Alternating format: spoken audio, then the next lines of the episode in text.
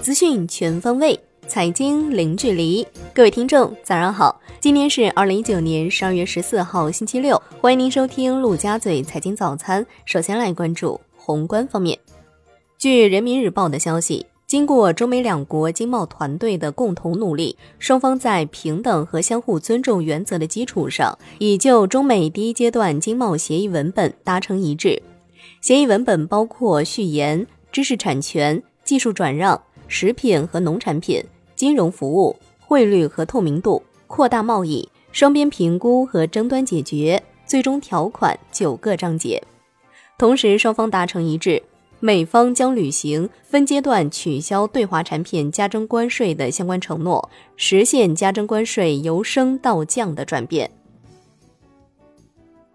商务部副部长兼国际贸易谈判副代表王受文表示。中美第一阶段经贸协议有利于增强全球市场信心，稳定市场预期，为正常的经贸和投资活动创造良好环境。发改委副主任宁吉喆指出，扩大中美贸易合作不会影响其他贸易伙伴利益。财政部副部长廖民表示，美方现在已承诺将取消部分对华产品加征关税，同时会加大对中国输美产品关税豁免力度。中方将相应考虑不实施原计划在十二月十五号生效的拟对美方进口产品加征关税的措施。国务院常务会议通过《外商投资法实施条例》草案，实化促进和保护外商投资的措施。会议指出，明年实现普惠小微贷款综合融资成本再降零点五个百分点，贷款增速继续高于各项贷款增速。其中五家国有大型银行普惠小微贷款增速不低于百分之二十，为此要疏通货币政策传导机制，清理减少融资各环节收费，支持银行增加制造业中长期贷款，发展便利续贷业务和信用贷款，将小微企业贷款享受风险资本优惠权重的单户贷款额度上限由五百万元提至一千万元。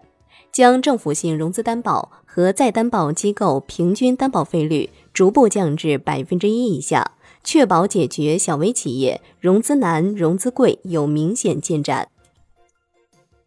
央行外管局就境外机构投资者境内证券投资资金管理规定征求意见稿公开征求意见，提出进一步便利境外机构投资者境内证券投资。不再要求其汇出累计收益时提供中国注册会计师出具的投资收益专项审计报告、税务备案表等材料。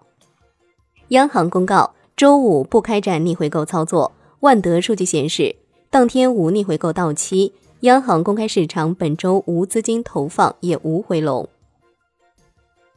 来关注国内股市。上证指数收涨百分之一点七八，最终报收在两千九百六十七点六八点，创近四个月最大升幅。深成指涨百分之一点七一，重回万点大关。创业板指涨百分之二，续创八个月新高。两市成交额超五千六百亿元，创三个月最大量能。北向资金连续二十二天净流入。本周上证指数涨百分之一点九一，深成指涨百分之一点二六，创业板指涨百分之一点六六，均为周线二连阳。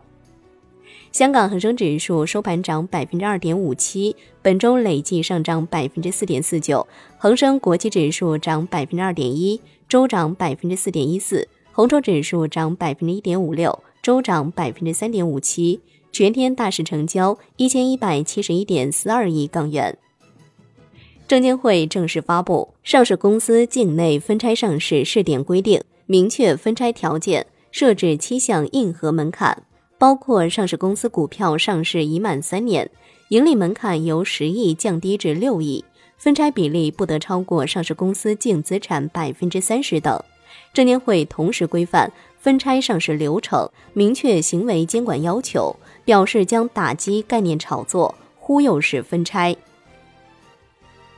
银保监会党委扩大会议要求，持续加大不良资产核销力度，对影子银行业务进行一致性、穿透性、全覆盖监管，坚决清理整顿各类假创新、伪创新，分类处置重点金融控股集团风险，完善房地产融资统计和监测体系，严厉打击各类违规行为，持续推进网络借贷等互联网金融风险整治，坚决遏制非法集资等非法金融活动高发势头。央行出台办法，规范国库资金经收支付服务。参与提供国库资金经收支付服务，非银行支付机构需要符合一定条件。除了要取得相关支付业务许可，办法还提出，非银行支付机构最近三年分类评级均为 B 类及以上，且未发生重大违法违规行为。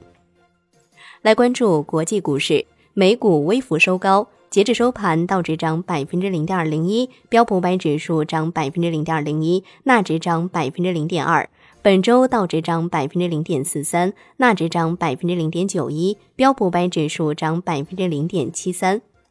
欧洲三大股指集体收涨。商品方面，伦敦基本金属多数收跌，而米期镍收涨。国内商品期货夜盘涨跌不一，螺纹钢、热轧卷板、铁矿石、焦炭。焦煤、动力煤、沥青收涨，橡胶、正棉、纸浆、棕榈油、菜油收跌。债券方面，沪深交易所发布关于规范公司债券发行有关事项的通知，指出，发行人不得在发行环节直接或者间接认购自己发行的债券，债券发行的利率或者价格应当以询价、协议定价等方式确定，发行人不得操纵发行定价。暗箱操作，不得以代持、信托等方式谋取不正当利益。最后来关注外汇方面，周五在人民币对美元十六点三十分收盘价报六点九八三九，人民币对美元中间价调升九十七个基点，报七点零一五六，为四连升，本周累计调升二百二十七个基点。